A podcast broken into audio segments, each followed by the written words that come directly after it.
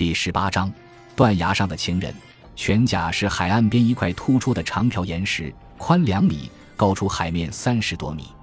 在山森遇害的地方，已经有人放了一捧花。昨夜退潮时分，山森从三十多米高的岩石上掉下来，摔在下面的礁石上，当即就死了。昨夜是满月，月光很亮，绝不可能是失足造成的意外事故。他身上的钱包、驾驶执照等杂物都在。车钥匙也在，但现场并没有山森的车，他的车是在文珠庄旅馆附近的停车场找到的。那么，山森是如何来到全甲的呢？晚上，全甲地区几乎没有汽车来往，当地出租车司机也都没有载送过类似山森这样的乘客。于是，只有一种可能：山森是搭乘别人的自备车来到现场的。阳光下。那条通往悬崖的狭窄小路闪现在山海之间，显得异常夺目。香枝和水沼朝海里投下鲜花和日本清酒，和长为山森的亡灵祈祷。对不起，有人在他们身后说话。香枝一惊，和水沼同时转过头来，是刑警。那人年约四十岁，面无表情地问水沼：“你是山森的友人？”你能告诉我把鲜花和清酒投向大海是什么意思吗？你这么快就从东京赶来，是不是太快了一点？水沼摘下太阳镜，我叫水沼，投日本清酒是因为山森平时爱喝一口。我正巧在奥丹后半岛办事，所以就赶过来了。哦，是吧？能给我一张你的名片吗？我是本地警署的安西队长。水沼把名片递过去，问安西队长。高峰三千代也是在这里被害的吧？据警方调查，高峰三千代是被绞死后推下悬崖的，提包散乱在地，身上的三十万元现金和价值五百五十万日元的戒指不见了，但没有被强暴的迹象。据在鹿儿岛的高峰阳说，他们夫妇俩同坐飞机到达大阪，随后高峰阳去了鹿儿岛，三千代则在京都借了车，自己开车前往城崎温泉。那里是他们二十年前度蜜月的地方。昨天，也就是四月十五日，是结婚二十周年的纪念日。两人说定，高峰阳演讲一结束就过来一起庆祝。昨天傍晚五点多，三千代在旅馆里吃了饭，六点左右说开车出去一趟，结果就再也没回来。会不会是强盗为钱财杀害了高峰阳夫人，恰巧被山森撞见，便又一次杀人灭口呢？水沼问道。安西队长断然否定，这不可能，犯罪时间不对。高峰三千代在挣扎抵抗时，手上的手表掉下了悬崖，摔坏的手表指针在八点零三分，而山森掉下悬崖时，手表也砸在礁石上，指针是九点零一分，期间有一小时左右的间隔。何况杀害三千代的凶手，当时肯定是开着三千代借来的车逃离现场的。说完。安西双眼冷冷地盯着水沼，厉声问道：“你为什么要问得这么仔细？”香枝和水沼回到文珠庄旅馆时，已经临近黄昏了。旅行结束，又要返回东京了。香枝穿戴完毕，水沼还在洗手间里。香枝帮水沼从衣橱里取出衣服，并特意整整长裤挂在椅背上。忽然，有一件亮晶晶的东西从水沼的裤袋里滚落出来。是一枚戒指，他捡起戒指端详着，是枚纯银戒指，上面镶着名贵的钻石，还刻有人像。他好像在哪里见过，想起来了，在电视里看到高峰阳戴过。他曾说要在结婚二十周年时刻上妻子三千代的肖像。这戒指怎么会出现在水沼的裤袋里呢？香枝从电视里看到，高峰阳昨天因有演讲没能赶到奥丹后半岛。直到今天早上才坐飞机到大阪见到夫人的遗体，他止不住地泪流满面。可是他却没有戴那只总戴在手上的戒指。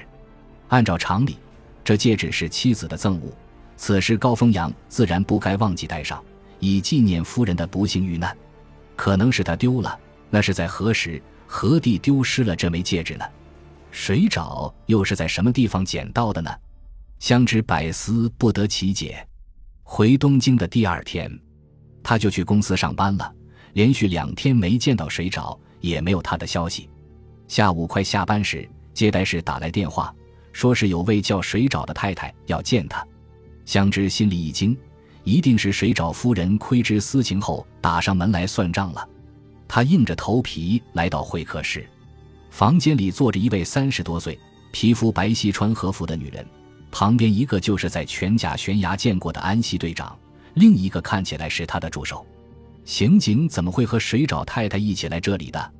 香芝正在纳闷，水沼太太开了口：“我是水沼的妻子京子，我刚刚知道我丈夫还有你这样一位年轻的情人，这是他今天早上打电话来向我坦白的。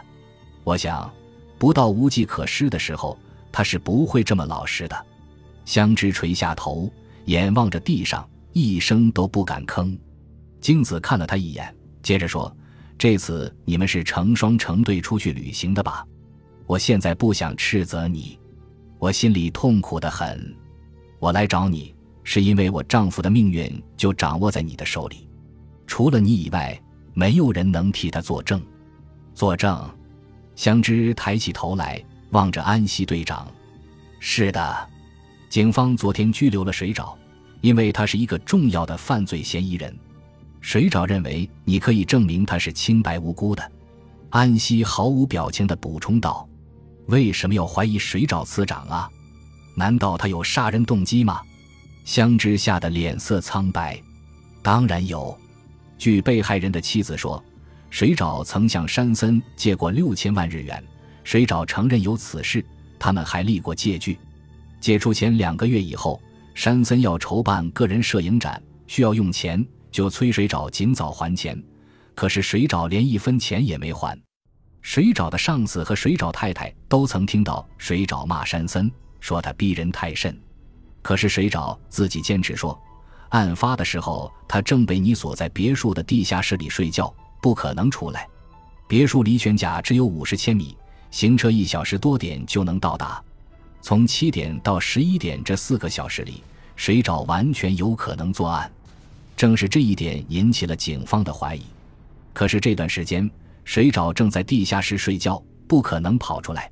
香芝坚决地摇了摇头，说：“这是不可能的。”于是他陈述了一番地下室的封闭式结构。安西说。那就麻烦你陪我们再去一次那幢别墅。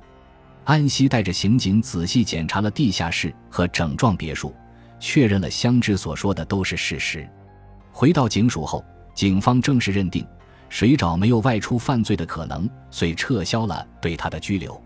香芝带着水沼又来到文珠庄旅馆，一进房间，水沼紧抱着香芝，不住地亲吻着，感激不尽，真对不起，让你受惊了。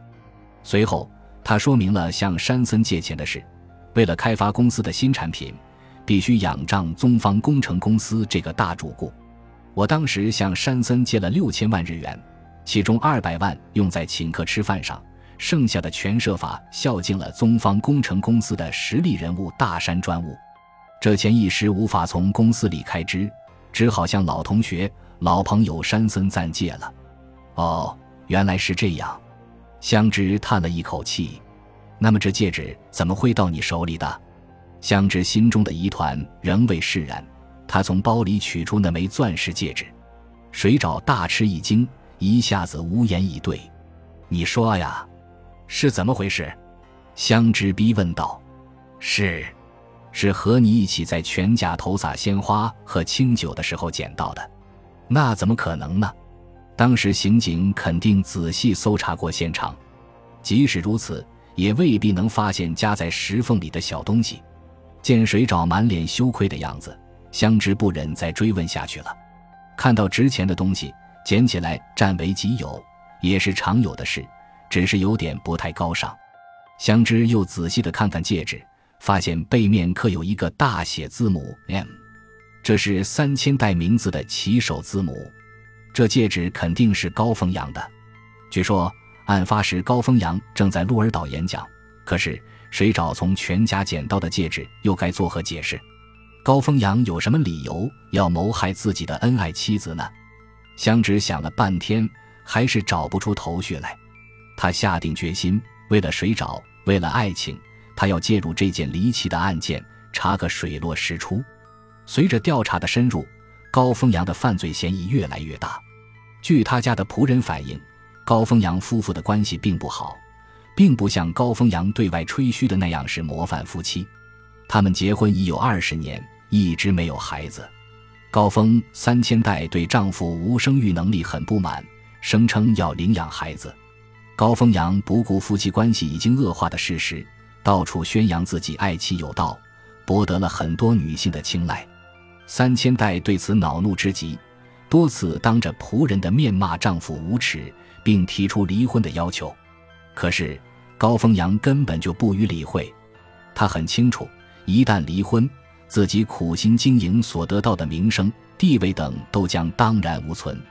而如果三千代遇害丧命，高峰阳不仅可以摆脱痛苦的婚姻关系，也不会影响自己的形象，说不定还能获得社会更多的同情。四月十五日和十六日，高峰阳应邀赴鹿儿岛做两次专题演讲。十五日的演讲时间是上午十点半到十一点半。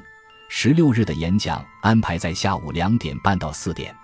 问题在于，在十五日的演讲结束到十六日下午的演讲开始之间，有二十几个小时的间隔，没有人了解高峰阳在此期间的行踪。据他自己说，他是在旅馆的房间里准备第二次的演讲稿。可是他既没有打过电话，也没有订过餐，旅馆服务员谁都没有见到过他。感谢您的收听，喜欢别忘了订阅加关注，主页有更多精彩内容。